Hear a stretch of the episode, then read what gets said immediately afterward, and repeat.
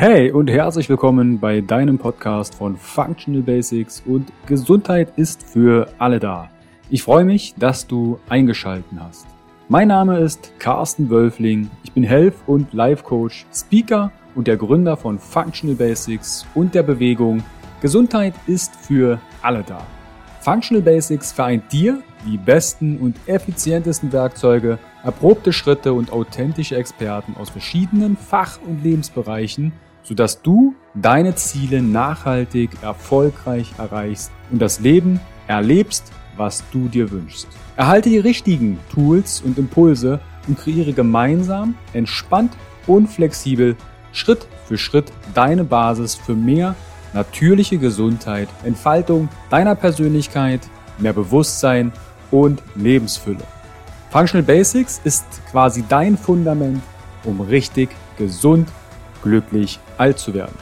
Weitere exklusive Informationen zur Folge findest du in den Show Notes und auf meiner Homepage www.functional-basics.de. Teile den Podcast im Social Media. Warum? Gesundheit ist für alle da. Ich wünsche dir viel Spaß bei dieser Folge. Dein Carsten. Herzlich willkommen wieder beim Interview von Functional Basics und deiner Bewegung. Gesundheit ist für alle da.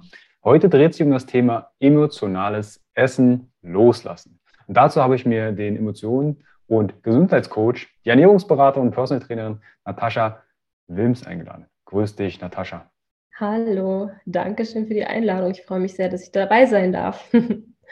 Ich freue mich sehr, das Thema emotionales Essen. Ich frage ja in der Community immer wieder rum und klar, Ernährung ist ja eine Säule, um richtig glücklich gesund alt zu werden. Aber auch das Thema emotionales Essen ist mhm. etwas, was die Community sehr bewegt. Und deshalb freue ich mich sehr, dass wir das Thema hier einmal besprechen können. Natascha, bevor wir auf die Fragen der Community und Emotionen und was das mit Ernährung zu tun hat, zu sprechen kommen, wie bist du dann selbst zu dem ganzen Thema emotionalen Essen gekommen? Warum beschäftigt dich das so sehr? Hm. Ja, das ist ganz spannend. Äh, ich habe so wie viele junge Frauen sehr früh meine ersten Diäterfahrungen gemacht, bin dann da eben so ein bisschen in dieses Thema reingerutscht und irgendwann aus einem ja sehr herausfordernden emotionalen Zustand ähm, ganz leicht mit diesem Thema Frustessen, Stressessen in Berührung gekommen, so wie das ja auch viele Menschen kennen. Da sprechen wir bestimmt auch gleich nochmal drüber, ähm, ab wann emotionales Essen zum Problem wird. Ähm, aber Frustessen, Stressessen, das kennen wir ja alle irgendwie so ein bisschen und so war das bei mir eben anfangs auch. Und ähm, leider ist es dann eben so gewesen, dass sich ähm, verschiedene Themen in meinem Leben nicht so gelöst haben, beziehungsweise ich sie nicht lösen konnte, ähm, das vielleicht auch so ein bisschen umgangen habe, wie das dann halt so ist mit diesen Themen. Die fallen ja nicht immer so leicht, sich damit zu befassen. Und dann wurde bei mir aus emotionalem Essen irgendwann die Essstörung Binge-Eating. Das ist also so eine, ja, man kann sagen, Esssucht ähm, in Situationen, wo wir quasi einfach ausklinken und dann wird wahllos gegessen. Und über diese Essstörung bin ich dann irgendwann auch bei Bulimie gelandet, weil dann natürlich eines äh, Tages die Essattacke so ausgeartet ist, dass ähm, ich mich erleichtert habe. Und ähm, damit war dann eben die Grenze auch zu Bulimie überschritten. Und ich habe ein gutes Jahr bis anderthalb gekämpft, kann man sagen, um das wieder loszulassen und lösen zu können. Und ähm, habe mich natürlich dann ausgiebig damit beschäftigt, war natürlich auch in Therapie, weil ich wusste, da kommt natürlich auch ganz viel aus meiner Kindheit. Und ähm, habe aber gemerkt, dass da kaum Aufklärung da ist, dass das Thema auch überhaupt nicht ganzheitlich betrachtet wird, auch von den Therapeuten meistens nicht. Denn durch viele Diäten und durch diese Essattacken entstehen meistens dann auch äh, Stoffwechselschwierigkeiten, hormonelle Schwierigkeiten. Wir wissen irgendwann nicht mehr, wie sieht ein normales Essverhalten überhaupt aus. Und mir hat da einfach der ganzheitliche Ansatz komplett gefehlt. Für mich war das ein ultra mühsamer Weg, da rauszukommen, mich nicht nur auf die Therapeuten zu verlassen, sondern mich auch dahingehend weiterzubilden, zu verstehen, was mein Körper braucht und was da alles noch dahinter steht. Und deswegen beschäftige ich mich so intensiv damit und kläre auch sehr intensiv auf über meine sozialen Medien, über die Kanäle, ähm, mhm. weil emotionales Essen natürlich kennt es fast jeder, aber es kann eben unter bestimmten Bedingungen auch der Einstieg in eine Essstörung sein. Und das möchte ich den Menschen ersparen, weil ich selber leider am eigenen Leibe spüren musste, wie das ist, in so einer Essstörung festzustecken. Und ja, deswegen ist mir das eine Herzensangelegenheit, da wirklich das Thema an den Mann und an die Frau zu bringen, vor allem an die Frau. Ich beschäftige mich vor allem mit Frauen in meinem beruflichen Kontext. Und ähm, ja, deswegen ist das Thema so wichtig für mich, genau. Also vielen lieben Dank auch für deine Offenheit. Also ihr merkt sicherlich auch bei auch anderen Interviews, ne, wir nehmen hier kein Blatt vor den Mund. Also es gibt in meinen Augen auch keine Tabuthemen, über die wir nicht sprechen. Du hast jetzt gesagt, ne, Binge-Eating, Bulimie ist mhm. einhergegangen mit emotionalem Essen. Da hatte ich was mit Frust rausgehört. Und in welchem Zeitrahmen hat das stattgefunden? Du hast gesagt, hey, ich habe so die ersten Diäten gemacht, mhm. bis hin zur äh, Essstörung. In welchem Zeitrahmen, von welchem, von welchem Zeitspanne sprechen wir hier? Mhm. Ja, also das mit den Diäten hat bei mir so im Alter von 14, 15 angefangen. Ne? So Pubertät und äh, Selbstwert und ne, wer bin ich, wer will ich sein, wie muss ich aussehen, um äh, geliebt und akzeptiert zu werden. Das ist ja so das typische Alter, in dem sich viele junge Menschen mit dem Thema Aussehen und vielleicht dann auch Diäten beschäftigen. Und dann hat das noch eine ganze Weile gedauert. Ich hatte dann schon so eine starke Neigung zu Heißhungerattacken durch diese Diäten. Habe da also ähm, Essanfälle waren da keine, kein Fremdwort für mich, ja. Aber ähm, so im Alter von Anfang 20 hat es langsam angefangen, dass für mich irgendwann so gut wie auf jede Emotion, ob das nun Stress war, ob das äh, Angst war, ob das Frust war, ob das auch Belohnung war, ähm, ja, Essen gefolgt hat. Und das hat sich dann eben so reingesteigert, dass ich dann so mit 23 etwa ähm, ja, in, diesem, in diesen Strudel geraten bin. Und dann ging es auch relativ schnell. Also als ich wirklich ähm, in dieser Binge-Eating-Phase war, habe ich wirklich mehrmals die Woche auf jede erdenkliche Art von Emotionen mit Stressessen reagiert. Und das wirklich dann nicht nur eine Tafel Schokolade, da sind dann auch gerne mal drei draus geworden und dann noch eine Pizza am Abend. Und dann kommt noch diese, ach naja, jetzt ist es eh egal, Einstellung.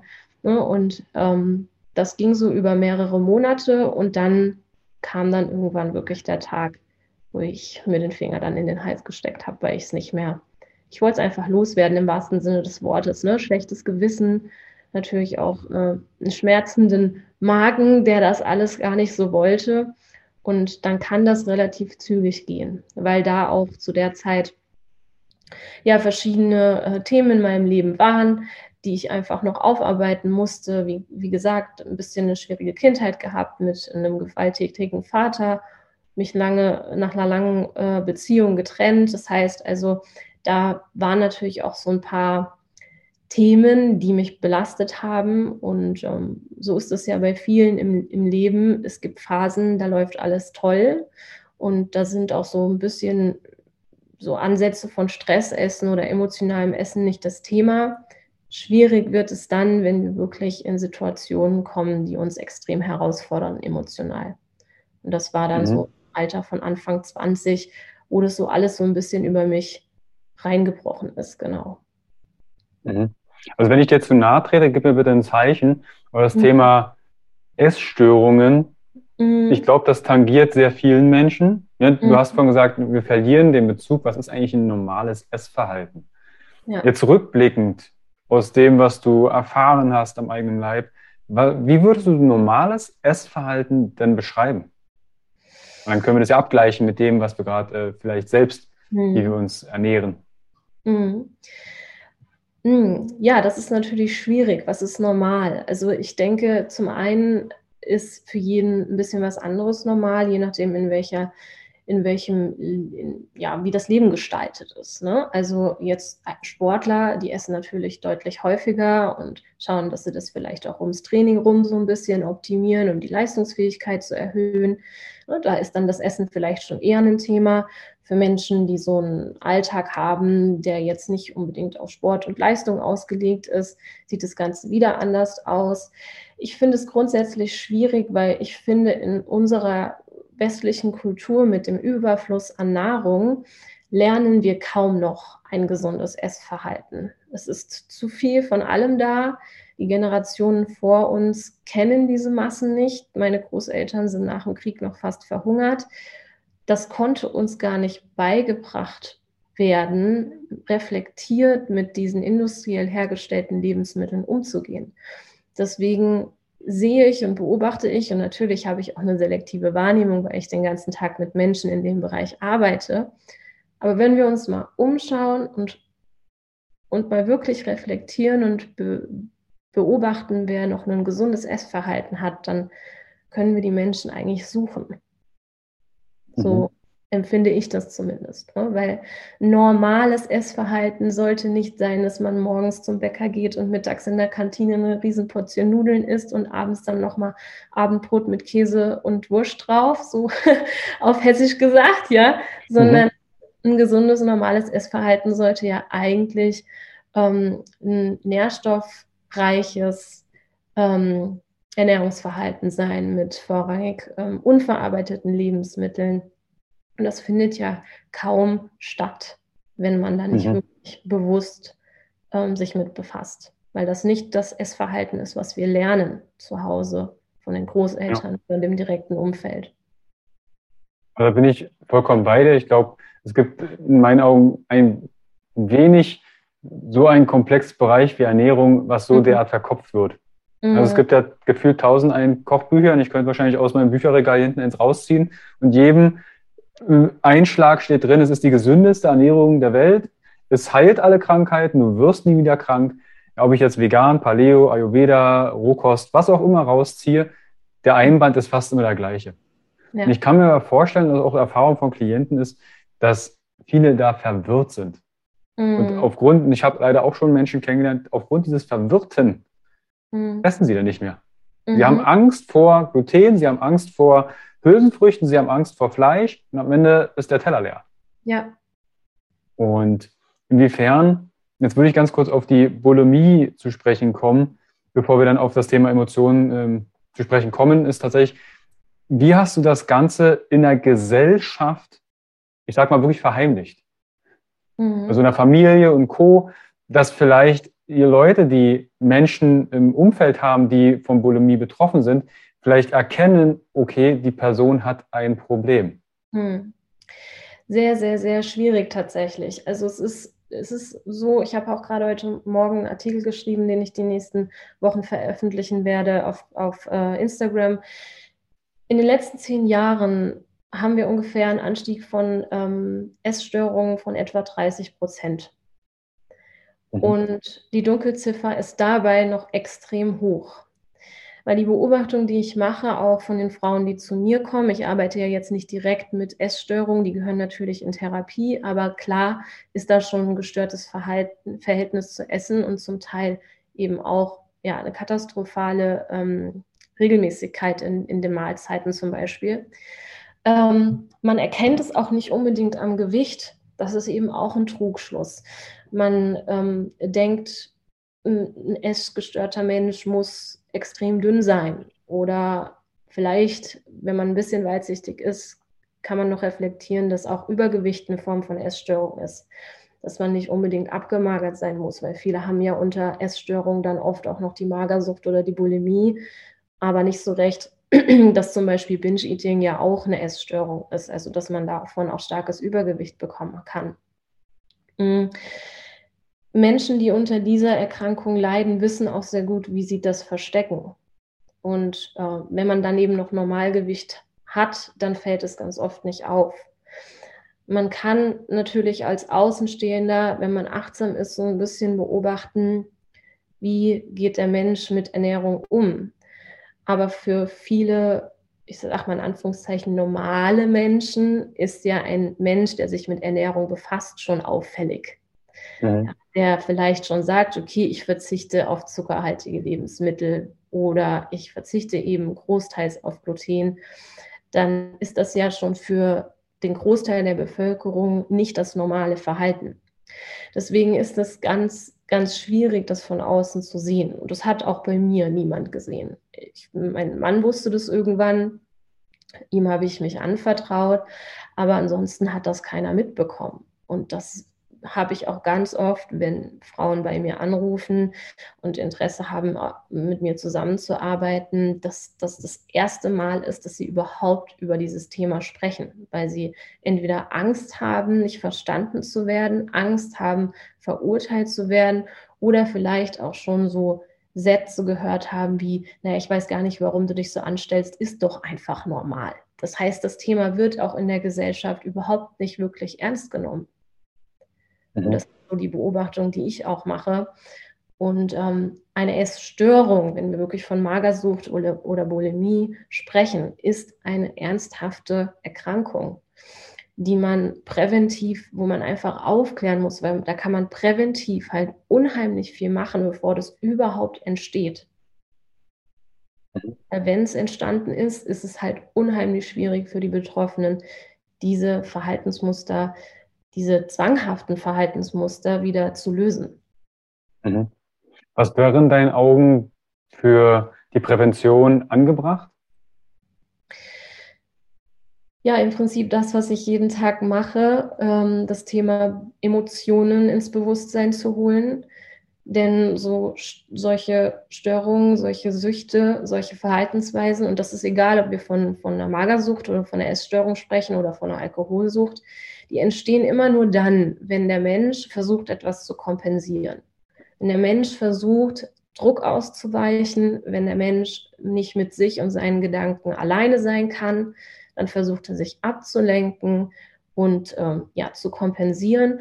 Und wenn wir lernen, einen gesunden Umgang mit unseren Emotionen zu finden, wenn wir lernen, dass auch unangenehme Emotionen ihre Daseinsberechtigung haben, dass wir keine Angst vor Angst haben müssen, dass wir keine Angst vor Fehlern haben müssen, dass wir auch mit Schuld und Scham umgehen können, dann brauchen wir das alles nicht mehr von uns zu weisen und von uns zu drücken. Und dann brauchen wir auch dieses Überdruckventil, Essen nicht mehr oder ja, Sucht, Alkohol, was auch immer. Das kann man auf alles spiegeln, was in diese Richtung geht. Mhm.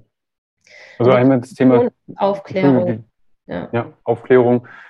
Du hast ein schön, schönes Beispiel gesagt, ne? Sucht ist eine Kompensation. Kompensation von etwas, was ich vielleicht gerade nicht bekomme. Also suche ich mir etwas, was ein Gefühl befriedigt. Mhm. Da sind wir ja eigentlich schon bei dem Thema Emotionen, Gefühle. Wie würdest du denn emotionales Essen einem Kind erklären? Mhm. Emotionales Essen, wie würde ich das einem Kind erklären? Ja, letztendlich geht es darum, wir alle haben Emotionen und die sind nicht immer angenehm, manchmal sind die auch unangenehm. Das heißt, wir haben manchmal Angst, wir sind manchmal traurig, wir sind manchmal gefrustet und ärgern uns. Und diese Emotionen, die gehören genauso zu uns wie Liebe, Freude, Begeisterung, Interesse. Denn jede dieser Emotionen hat eine Funktion. Wenn ich traurig bin, dann bin ich traurig aus einem Grund, weil ich zum Beispiel etwas verloren hat, was einen Wert für mich hatte. Wenn ich mich ärgere, dann ärgere ich mich, weil sich mir etwas in den Weg stellt, was mich davon abhält, mein Ziel zu erreichen. Das heißt, der Ärger soll mir Energie geben, dieses Hindernis beiseite zu schieben.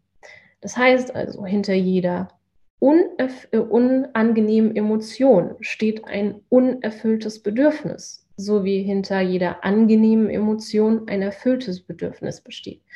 Also freuen wir uns, dann Freuen wir uns, weil das Bedürfnis hinter der Freude erfüllt wurde. Ärgern wir uns, dann ärgern wir uns, weil da ein unerfülltes Bedürfnis ist. Und dann dürfen wir uns fragen, welches Bedürfnis ist denn unerfüllt? Und warum ist es unerfüllt? Habe ich die Erfahrung gemacht, dass ich nicht so geliebt werde, wie ich, wie ich bin? Oder schäme ich mich? Fühle ich mich schuldig für irgendwas? Bin ich traurig? Schiebe ich diese Emotionen weg? Lasse ich die nicht zu? Lasse ich mir keine Zeit für diese Bedürfnisse? Räume ich da keinen Raum für ein in meinem Alltag? Weil zum Beispiel alle anderen wichtiger sind als ich weil ich erstmal dafür sorgen muss, dass es allen, allen anderen gut geht. Und dann geht es auch mir gut. Das ist ja so dieser Glaubenssatz, den man oft hört. Ja, dann wird irgendwann das Ganze sich wie ein Staudamm aufstauen und immer mehr Druck in uns erzeugen. Und irgendwann reißt der Staudamm. Und dann entstehen kleine Risse, kleine Löcher, die wir dann versuchen, noch verzweifelt zu stopfen. Aber irgendwann platzt das Ding und dann gibt es ein riesen Getose und dieses Getose kann dann zum Beispiel ein Essanfall sein.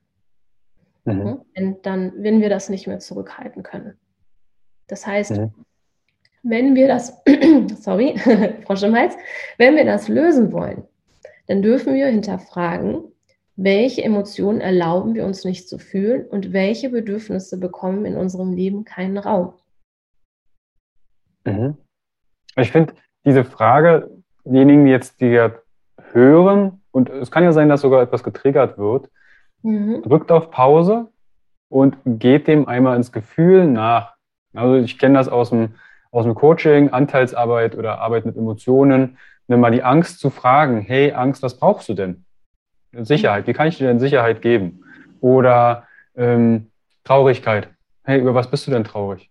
Was, mhm. was benötigst du denn, um deine Trauer zu zeigen? Und wie gehst du denn mit deinen Klientinnen um, wenn sie sagen, hey, ich habe zum Beispiel eine Emotion und ich weiß gar nicht so richtig, welches Bedürfnis hinter der steht. Mhm. Wie gehst du dann vor? Weil das ist ja nicht gleich auf schwarz auf weiß. Okay, traurig, ich möchte das und das. Wie gehst du dem auf den Grund, welches Bedürfnis hinter dieser Emotion steht? Also natürlich zum einen hilft Aufschreiben. Das heißt, beobachten und aufschreiben. Alleine die Aufgabe, sich mal hinzusetzen oder beziehungsweise durchs Leben zu laufen und mal zu beobachten, wie man in welchen Situationen reagiert und das mal niederzuschreiben, kann schon ganz viel Klarheit schaffen. Meine Kundinnen kriegen jetzt im Coaching zum Beispiel Aufgaben. Ja? Also zum Beispiel beobachte mal, wenn du wieder an die Decke gehst, ne, was ist denn da vorher passiert? Beobachte mal, wenn du eine emotionale Situation hast, frag dich mal, was ist das jetzt? Warum brauche ich jetzt Essen? Was brauche ich denn eigentlich wirklich? Also das ist auch Trainingssache. Das Gehirn ist wie ein Muskel, den können wir trainieren. Und vor allen Dingen, wenn wir verstehen, wie das Gehirn funktioniert, und das ist der nächste Schritt, den ich im Coaching immer mache, ich gehe in die Emotionscoaching-Sitzung rein mit einem ganz speziellen Prinzip, mit einer ganz speziellen Technik. Und da geht es darum, die Themen, die im Unterbewussten vergraben sind, schön in Boxen gepackt und wegverstaut, die rauszutriggern. Ne, durch eine spezielle Fragetechnik, dann mal ins Gefühl zu gehen, mal zu überlegen, wann habe ich mich das letzte Mal so gefühlt, kann ich mich erinnern, wann das das erste Mal war, dass ich mich so gefühlt habe, was ist denn da passiert, wie hat sich das angefühlt? Was macht die Emotion im Körper? Und ruhig auch mal trauen, das zu spüren, weil die menschliche Reaktion ist ja meistens, oh, oh Gott, da kommt Angst, ich schiebe die weg. Mhm. Auch mal zu spüren, und zwar nicht sich da drin zu suhlen, ja, zu sagen, auch ich, ich, ich arme es so, ich bin das Opfer von allen. Das ist natürlich die falsche Herangehensweise, sondern einfach nur wie in der Meditation wo, wo man so schön oft hört, lass die Wolken vorbeiziehen. Nimm die Emotion mal wahr wie eine Wolke, die vorbeizieht. Und du wirst sehen, Emotion, Energy in Motion, die Emotion ist in Bewegung und die wird auch aus deinem Nervensystem rausgehen, wenn du sie sich mal bewegen lässt. Weil Emotionen wollen nur gehört werden. Und das sind quasi die Schritte, die wir im Emotionscoaching machen dass wir in einem gesicherten Raum mit diesen Emotionen arbeiten und sie aus dem Nervensystem rauslassen, damit dieser Druck raus kann. Und dann sieht man auf einmal plötzlich klar. Dann kommt auf einmal so, oh, tatsächlich, da ist ein Glaubenssatz. Das habe ich schon die ganze Zeit gedacht, nur es war mir nicht bewusst. Mhm. Dann löst man das Ganze Stück für Stück wie so ein großer verknuddelter Knoten. Da kann man auch nicht mit Hektik versuchen, das Ding auseinander zu klabustern. Das wird nur schlimmer, sondern man löst ein Fädchen nach dem anderen. Und es wird immer klarer, an welchem Fädchen man als nächstes ziehen muss. Und so mhm. läuft es ab. Geduld, annehmen, loslassen, von Erwartungen freimachen und Stück für Stück an diesen Themen arbeiten. Mhm. Ich würde das vielleicht anhand eines Beispiels mit, mit dir machen. Welche Emotion, weil du sagst, hey, Emotionen, lass die mal zu, lass die aus dem System mal sich bewegen. Welche mhm. Emotion siehst du denn sehr häufig bei deinen Klientinnen? Scham. Mhm. Scham ist eine extrem heftige Situ äh, Emotion, vor allem im Kontext, äh, in dem ich mit den Frauen zusammenarbeite, weil es da ja ganz viel auch um Kontrolle und Kontrollverlust von Idealbildern, nicht so auszusehen, wie man glaubt, dass die Menschen einen sehen wollen und so weiter.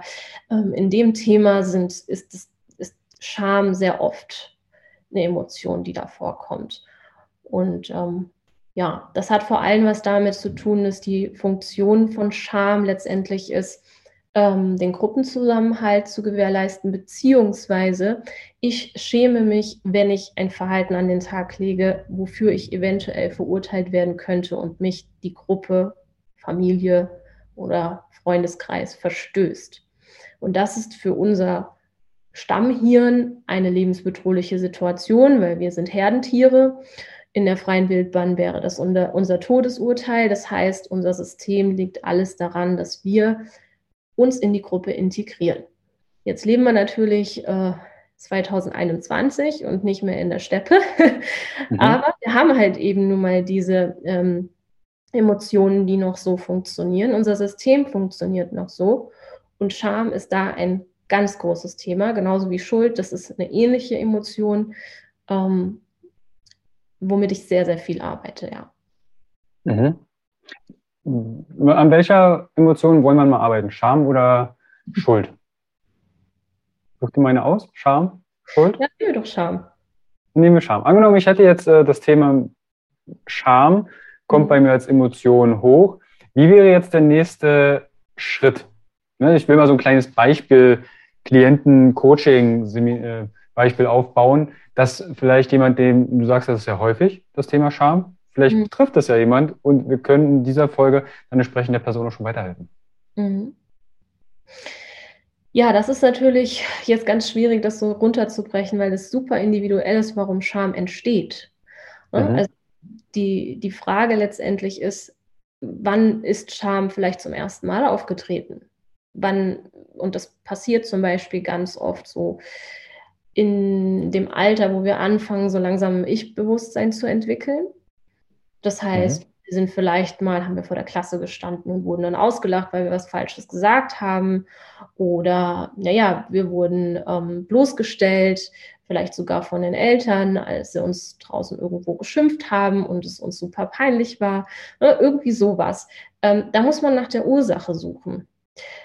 Was ich weiß, wenn jemand mit dem Thema Scham kommt, dass es ein Zugehörigkeitsthema ist. Ja, das heißt also die Frage zu stellen, warum fühle ich mich in dieser Zugehörigkeit äh, gestört? Hm? Und dann geht man natürlich an die, an die Urauslöser, also an die Mobbing-Erfahrung zum Beispiel. Ne? Oder eben, ja, das müssen gar nicht große Traumata sein. Ne? Also das ähm, muss man auch ganz klar unterscheiden. Große Traumata sind sowieso etwas für die Psychotherapie. Ne? Aber wenn es auch so, so Kleinigkeiten sind, an die man sich so zurückerinnert und denkt, oh, das war eine unangenehme Situation, da will ich am besten gleich an was anderes denken, dann weiß man, diese Situation ist nicht verarbeitet, sonst würde die im System nicht so eine Unruhe machen. Mhm. Und deswegen, also angenommen, ich habe angenommen, ganz kurz, angenommen, ich habe das Thema. Mhm. Du, ich, ich stand mal vor der Klasse, sollte ein Gedicht vortragen und ich habe einen Text vergessen. Und ich, ich hätte in den Boden verschwinden können. Ne? Und es haben vielleicht sogar welche gelacht und die Lehrerin hat dann noch, oder der Lehrer hat gemeint, oh, du, das war jetzt nicht das Gelbe vom Ei, das wird von der Benotung ziemlich mies werden. Mhm. Dann speichere ich das ab, okay, vielleicht kommt dann der Glaubenssatz, ich kann das nicht. Ich kann nicht vor Menschen sprechen. oder ich kann mir nichts merken oder ähnliches.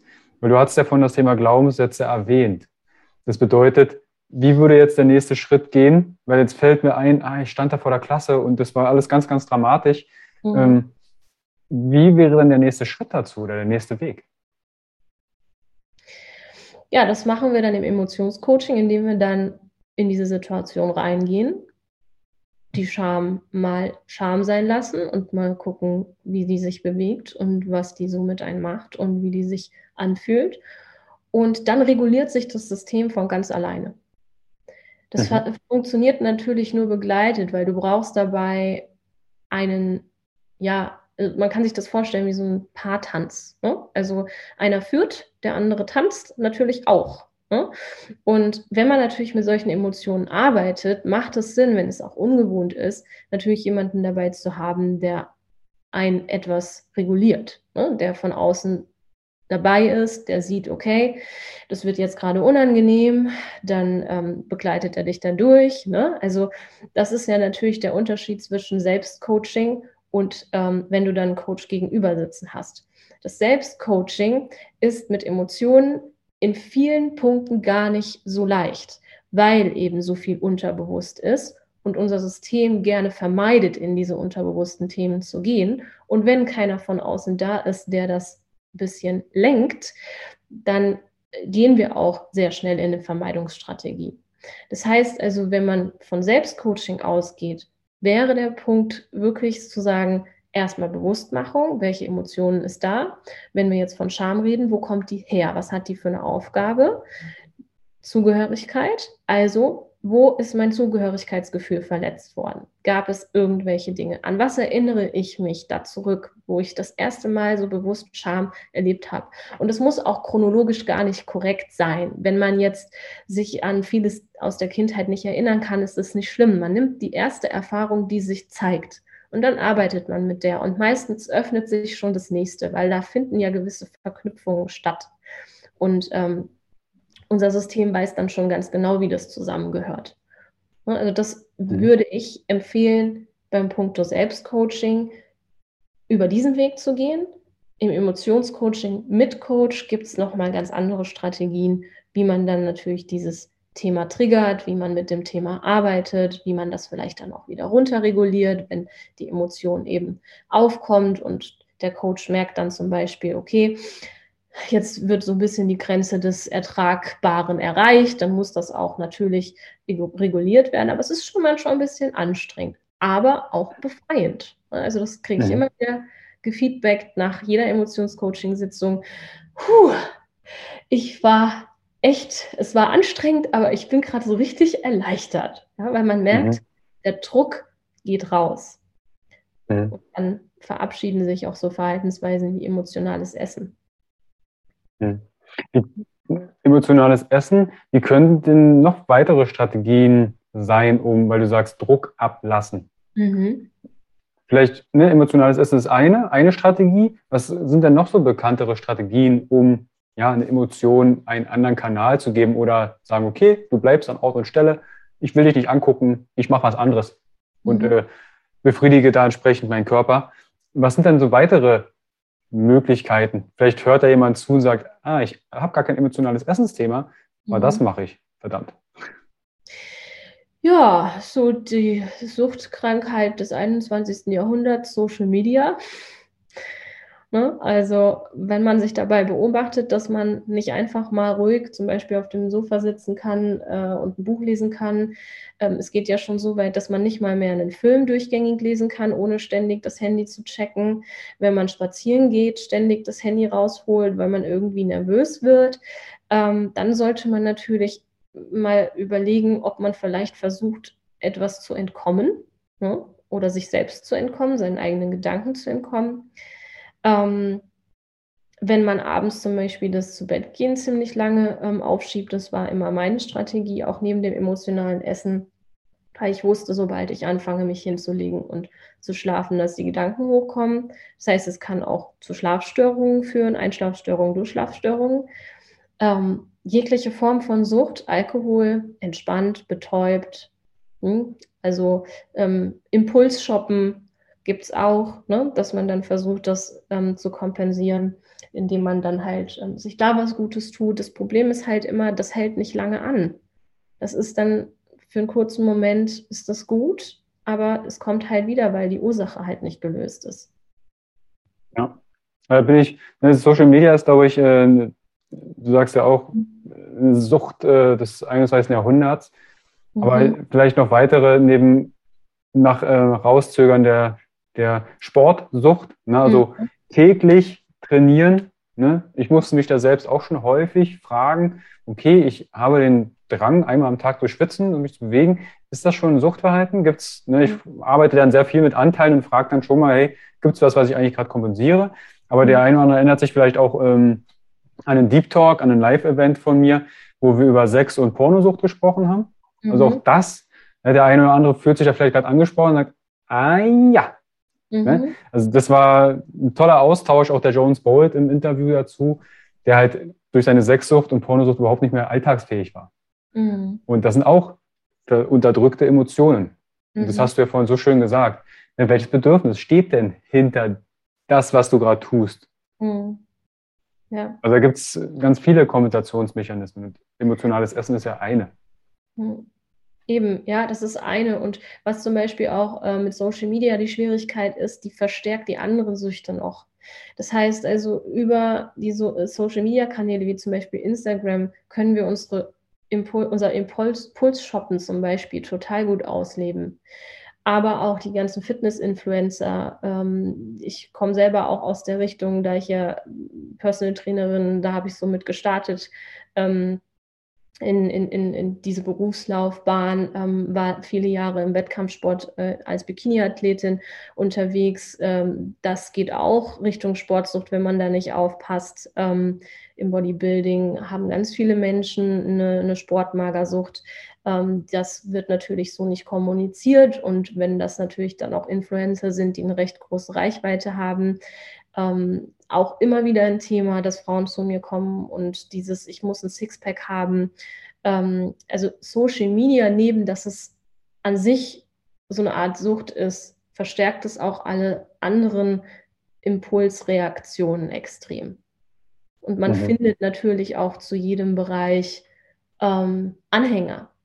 Also man kann sich dann auch sein Zugehörigkeitsgefühl zum Beispiel befriedigen äh, Bedürfnis befriedigen, indem man dann eben einer Gruppierung angehört. Und das ist egal, in welche Richtung das geht, ob man sich zu den Plus-Size-Models und zu den Body-Positivity-Bloggerinnen hingezogen fühlt, wo das Verhalten zum Teil auch eine Katastrophe ist, Selbstliebe hin oder her.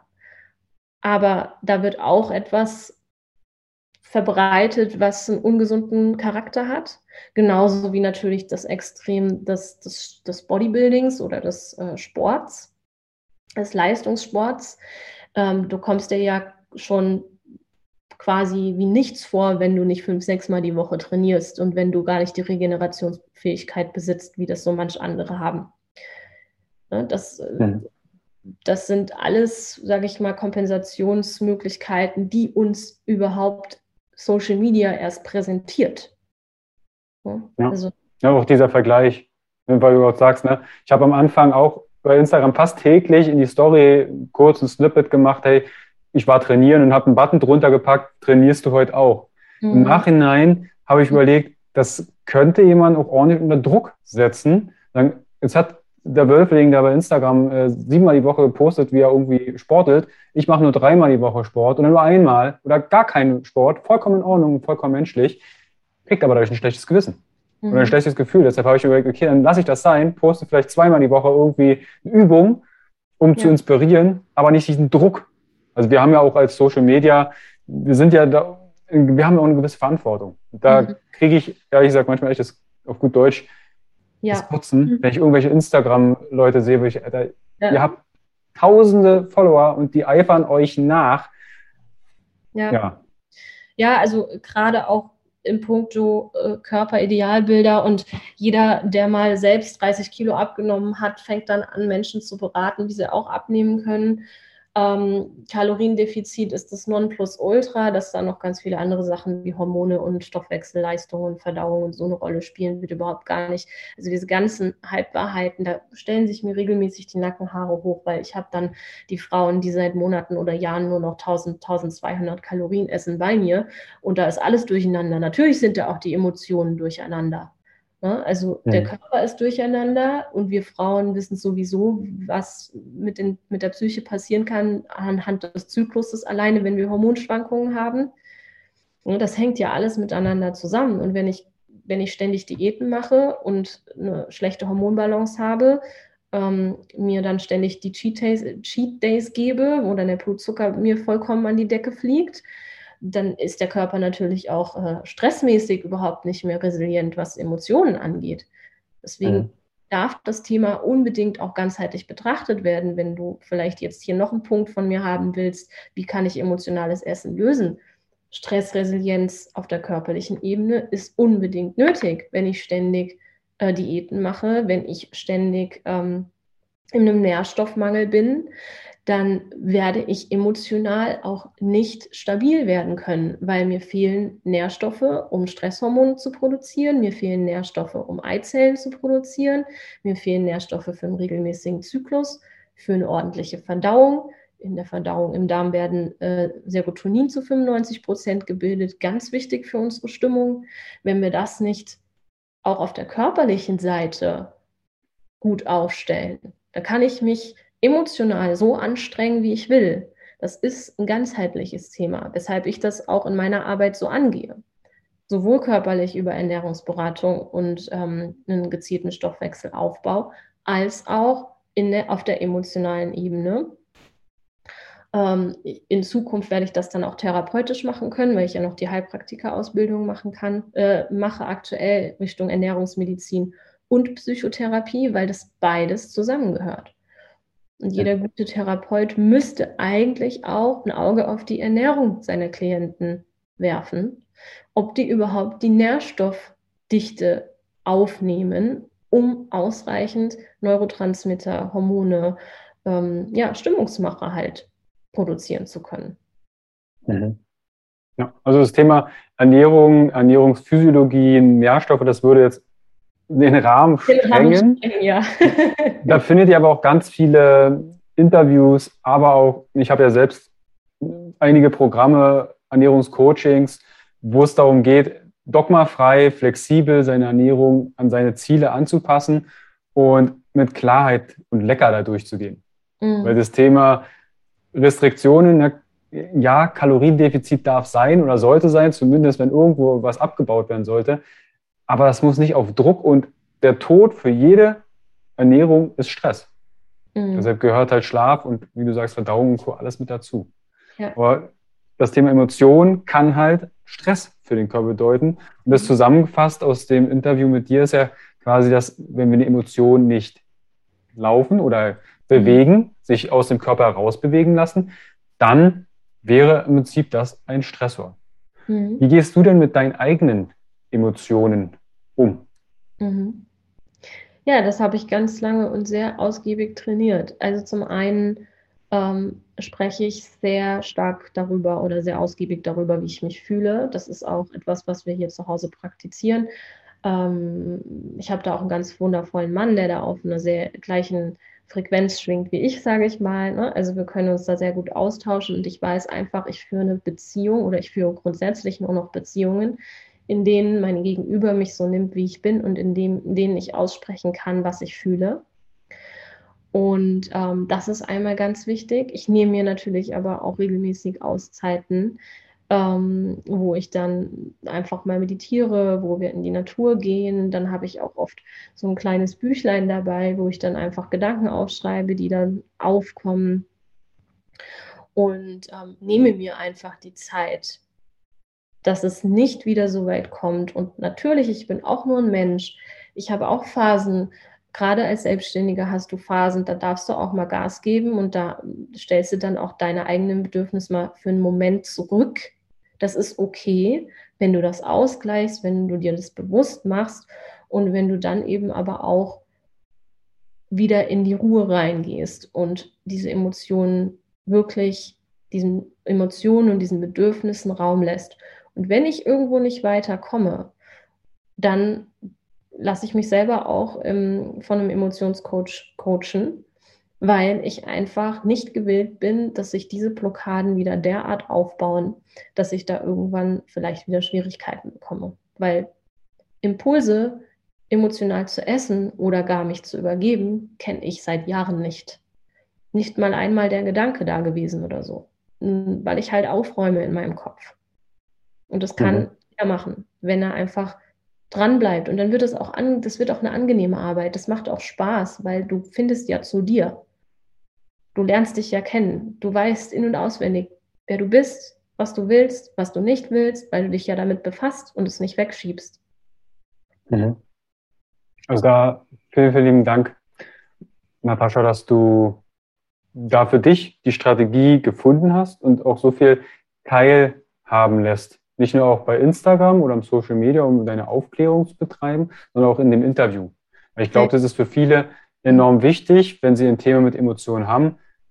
Zumindest aus Seminaren ist das so meine Erfahrung, viele denken, sie sind allein.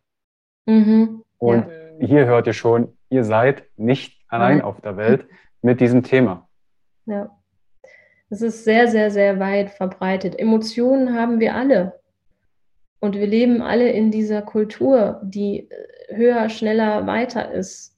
Und ja, wir als Menschen machen uns natürlich die, das Leben auch teilweise gegenseitig schwer durch die Art und Weise, wie wir miteinander umgehen. Und das haben wir alle. Niemand ist alleine mit diesen Problemen.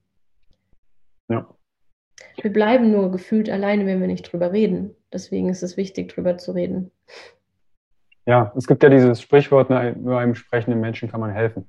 Ja. Und wenn jetzt jemand sagt, du Natascha, ich habe im Selbstcoaching-Bereich, ich bin mir bewusst, welche Emotionen ich habe, ich könnte eine Ahnung haben, welche Bedürfnis dahinter steht, aber ich komme nicht weiter. Mhm. Wie kann ich denn mit dir Kontakt aufnehmen und wie würde die Zusammenarbeit ausschauen mit dir? Mhm. Also gerne natürlich über Social Media. Ähm, mein Hauptkanal ist da Instagram, Tascha Move It. Ähm, da findet man mich und kann mich auch jederzeit anschreiben. Ich habe einen Podcast, da kann man schon auch mal reinhören, der heißt From Inside Out. Ähm, da gibt es schon ganz viele weitere hilfreiche Tipps und deutlich mehr Klarheit, wenn man da regelmäßig reinhört. Und ansonsten natürlich über meine Webseite natascha-wilms.com und da kann man sich dann auch mit mir in Verbindung setzen und ähm, auch gerne einfach mal ein Erstgespräch mit mir vereinbaren und dann können wir eben schauen, wie wir zusammenarbeiten. Ich arbeite grundsätzlich nur eins zu eins. Das ist einfach ein Thema, was intensiv äh, betreut gehört und ganzheitlich betreut gehört. Das heißt, ich arbeite da in enger Zusammenarbeit mit den Frauen ein Lebenskonzept aus, was nachträglich und dauerhaft umsetzbar ist und ähm, die Blockaden und Glaubenssätze löst, die da der Hämmer sind bisher. Mhm. Das verlinke ich euch natürlich alles unten drunter. Schaut da, klickt euch da gern durch. Mein Appell tatsächlich an alle, die bei Instagram mal vorbeischauen, liken, abonnieren, Nachricht schreiben, mal eine Frage stellen, weil das ist in meinen Augen die Wertschätzung für kostenfreien Content. Gerade Social Media, viele denken, ja, das ist ein Post, das ist in zwei Minuten zusammengeklöppelt und online gestellt. Nein, ist es nicht. Genauso ist es mit einem Podcast. Also wenn ihr bei Natascha in den Podcast haut, äh, reinhört, gerne, wenn ihr bei iTunes seid, eine Bewertung schreiben. Ich übernehme das mal ganz kurz, weil das ist vielen gar nicht bewusst, weil ja. da steckt Arbeit dahinter und das wäre eine Wertschätzung. Hey, mal sagen, hey, danke oder teilen den Podcast. Das betrifft auch dieses Interview, wenn du das im Podcast hörst. Mal teilen in deiner Instagram-Story, Freunde davon erzählen und uns vielleicht auch davon Bescheid geben, dass es dich gibt und sagt, hey, ich habe deinen Podcast gehört, vielen, vielen lieben Dank.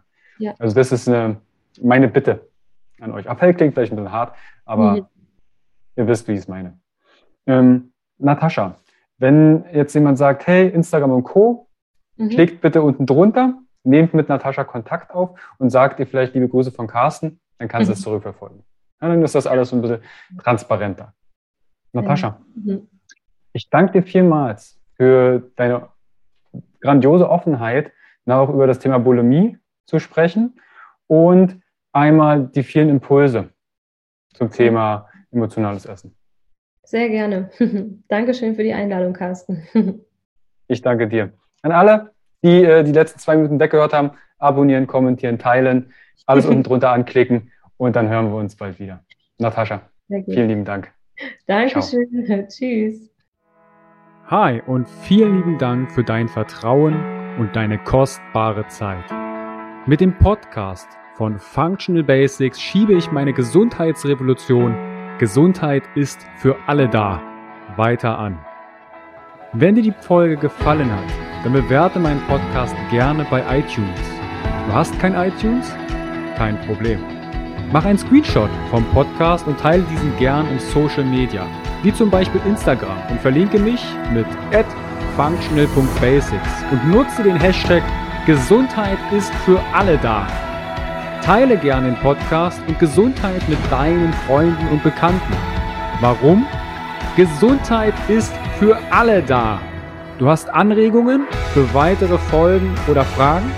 Dann schreibe gern an info at functional-basics.de mit dem Betreff Podcast und ich melde mich sehr gerne bei dir zurück.